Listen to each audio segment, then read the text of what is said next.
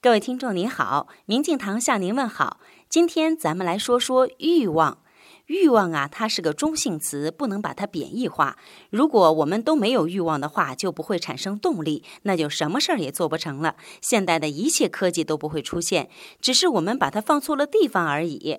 如果把欲望放在国家、集体和人类上，那它就是动力；如果把它放在自己身上，不管干什么都想着自己的得失，势必给自己带来很大的阻力，也容易因欲望的扩张而造成战争。像如今很多所谓的修行人，挺不愿意听到这个词儿的。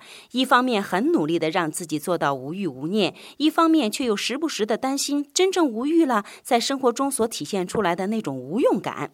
今天您回复“欲望”两个字，欲罢不能的欲，希望的望，来看看丁雨仁老师是如何理解欲望的。